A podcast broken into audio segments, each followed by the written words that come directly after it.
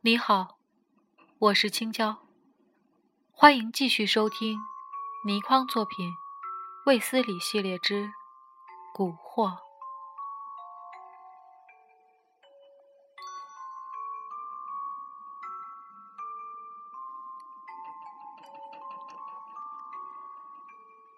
老张望着我，魏少爷，你已经知道了，那你你不怕吗？我呆了一呆，因为我虽说知道了，可事实上究竟是什么事，我却一无所知，而且我只是觉得狐疑、好奇。却还从未将事情和害怕二字连在一起过。怕，有什么可怕的？唉，魏少爷，你未曾亲眼见到他，当然不怕。可是我，我，哎呀，实在是怕死了。我们没有人不怕的。我仔细的听着老张的话，一面听，一面在设想着那究竟是一件什么可怕的事。但是，我从他的话中却只知道了一点，那就是这件事令得许多人害怕，害怕的不止他一个。哼，你们全是胆小鬼！唉，魏少爷。我们大少爷和您一样，人是最好的。你说他，他忽然……老张讲到这里，正当我全神贯注的听着的时候，他的话却被人打断了。天黑了，二位请回府吧。那人多半是西园的管理员。我拉着老张走了出来。老张的马车就停在门外，我心中暗暗恨那家伙。若不是他打断了话头，只怕老张早已将事情全讲出来了。为了和老张讲话方便，我和他一齐并坐在车座上。我又道：“是啊，你们大少爷是最好的了。”唉这样的好人，可惜，可惜竟给狐仙迷住了。唉，谁不难过啊？啊！我抖的一呆，刹那之间，我简直是啼笑皆非。他讲了半天，我以为可以从老张的口中套出什么秘密话来，可是，老张讲出来的。却是叶佳琪被狐仙迷住了这种鬼话。讲起狐仙，我在这里插一段必要的说明：在中国，不论南北，都有狐仙的传说，《聊斋志异》更是将狐仙人性化的写了多篇动人的小说。而在我所到过的地方中，最确凿的相信狐仙存在的城市是苏州。我第一次到叶家，才十二岁。叶老太太见到我，第一件事便是警告我，叫我绝不可以得罪狐仙。当时，我自然是不相信有狐仙这件事的。叶老太太像是也知道我不相信，所以，她在告诫我之后，还给我看了二十多只鸡蛋壳。那当然不是普通的鸡蛋壳，是完整的鸡蛋壳，壳上连一个最小的孔也没有，但却是空壳。叶老太太告诉我，这就是狐仙吃过的鸡蛋。的确，因为我想不通为什么连一个小孔都没有，而蛋黄蛋白却不知去向。所以，对狐仙的存在也是抱着将信将疑的态度。以后又陆陆续续有好几件事发生，都是不可思议和不可解释的。但是我始终未曾见过狐仙，当然我也不会确凿的相信。所以，当时我听说一个年轻人，大学生，居然被狐仙所迷之际，我实在是忍不住，立时大笑了起来。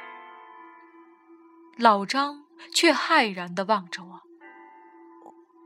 魏少爷，你你笑什么？你你别笑啊！”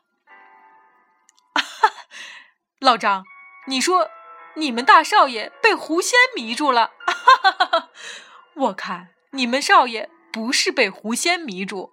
他生性风流，只怕是被真的狐狸精给迷住了吧？哈 哈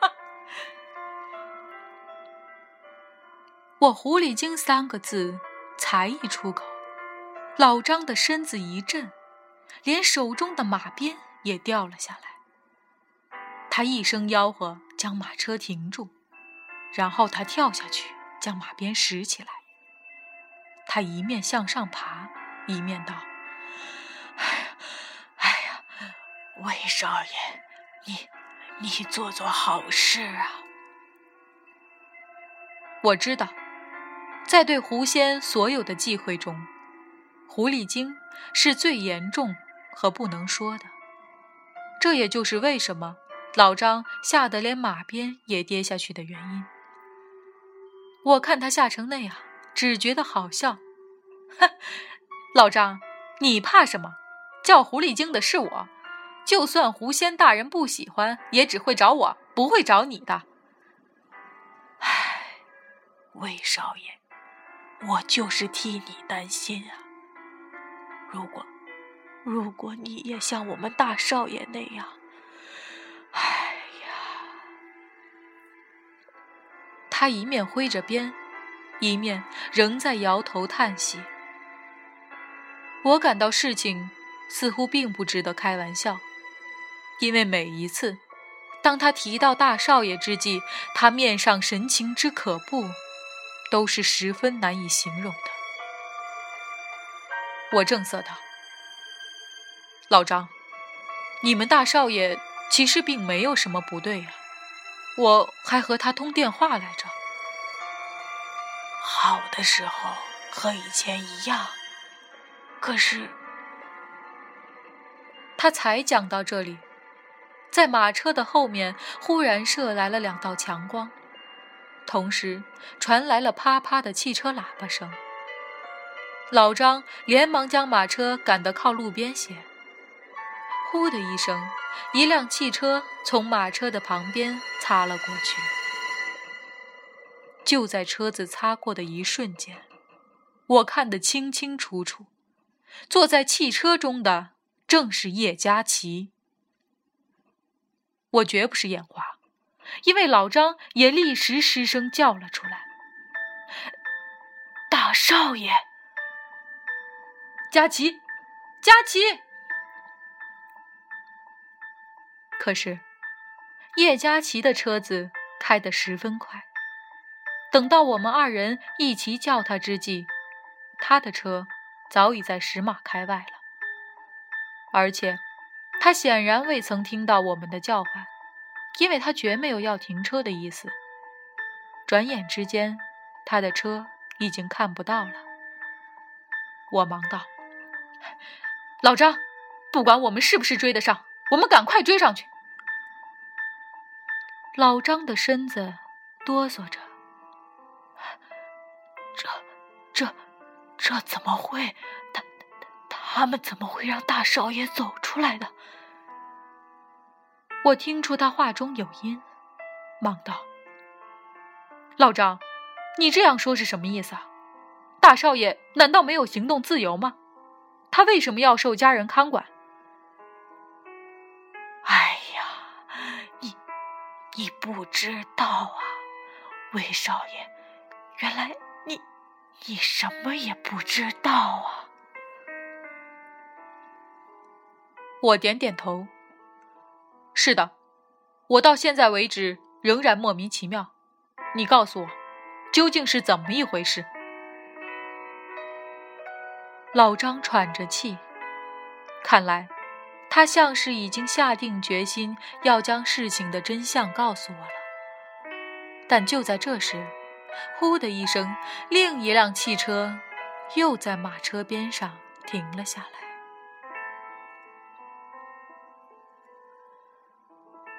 那辆汽车的门打开，一个彪形大汉跳下了车，他叫道：“老张！”大少爷走了，他开着汽车，你看到他没有？他走了。老张气咻咻的道：“哎，我看到他了，他刚过去。”那大汉一闪身，已然准备缩进车子去，但我也在这时一跃下车，到了那大汉身前。那大汉见了我，突然一呆。他想不到我会在这时出现，他有点惊喜焦急，叫道：“魏魏少爷！”那大汉是叶嘉琪父亲叶财神的保镖之一，他自然认识我。我只是随口答应了一声，推开了他，向车中望去。除了司机之外，车子后面还有一个面目庄严的中年人。好像是个医生，我大叫道：“下车，下车，通通下车来！”那医生怒道：“你是什么人？”我也不和他多说什么，拉开车门，劈胸抓住了他的衣服，便将他拉了出来。那司机连忙打开车门，也走了出来。我又高声叫道：“老张，你过来！”老张战战兢兢来到了我面前，我道：“进车去，我和你去追大少爷。”老张像是不肯，但是我已经将他推进了车厢，我自己坐在了司机的位子上，一踩油门，车子飞也似的向前驶了出去。我将车头灯打大，好使车头灯的光芒射出老远。我下定决心，一定要追上叶佳琪。老张神情惊惶地坐在我身边，我一面驾车，一面问他：“你们大少爷怎么样了？”老张的声音有些呜咽，他道：“大少爷，他，他一定是得罪了狐仙，所以。”狐仙在他身上作祟，我大声道：“你不要讲这种话，你讲清楚些。”老张喘着气：“魏少爷，你，你可千万不能说那是我讲的。少爷他，他没有事儿的时候，全是好好的。”可是，可是他忽然会大哭大叫，乱撞乱跳，见人就追。事情过后，他却又和常人一样了。我听了之后，不禁呆了半晌。这样说来，佳琪像是得了神经病了。唉，这个样子。时发时好，已经有三个多月了，也不知道看了多少医生。老太太还差人陪他到上海去，给外国医生检查。外国医生还说他十分健康，一点毛病也没有。老太太求神拜佛都没有用处。后来。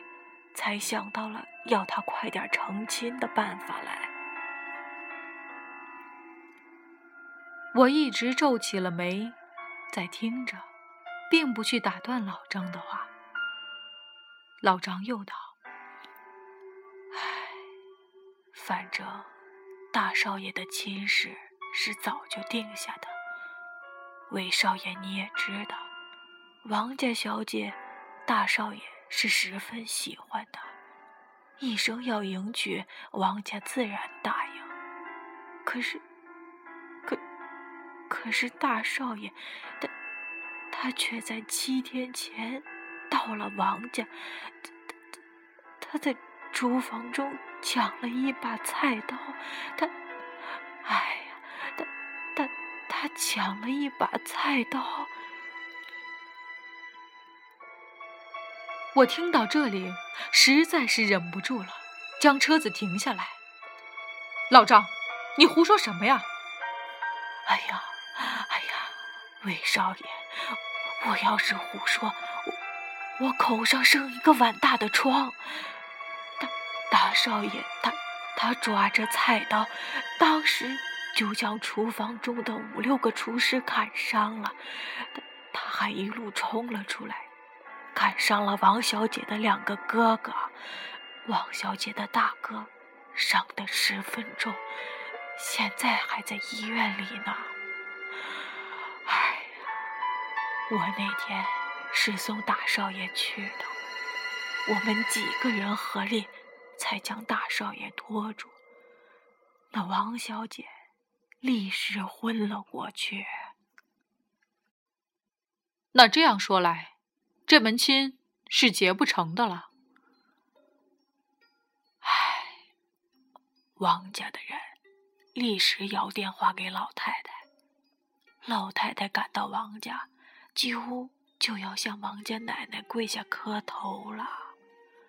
王家奶奶倒也是明理人，她说：“大少爷多半是被狐仙给缠上了，所以才这个样子。”家丑不可外扬，婚事啊还是照常进行。唉，事实上，王家只是场面上好看，他们家开的俩钱庄早已经空了，全是我们老爷在撑着呢。我并没有十分注意去听老张以后的话，我只是在想着。何以叶佳琪会忽然疯了呢？如果他真的是疯了的话，那么何以上海的医生会查不出来，而说他的健康十分良好？老张的话听来实在是十分荒诞，但是我却没有理由不相信他的话。就算他胆大包天，也不敢这样信口胡诌。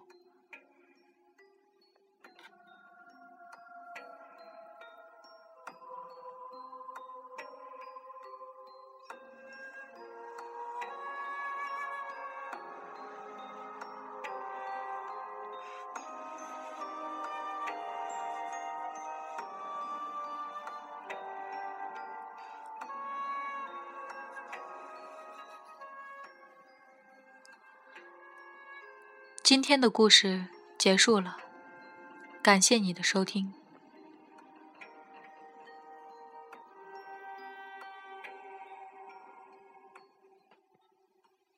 本期节目播放完毕，支持本电台，请在荔枝 FM 订阅收听。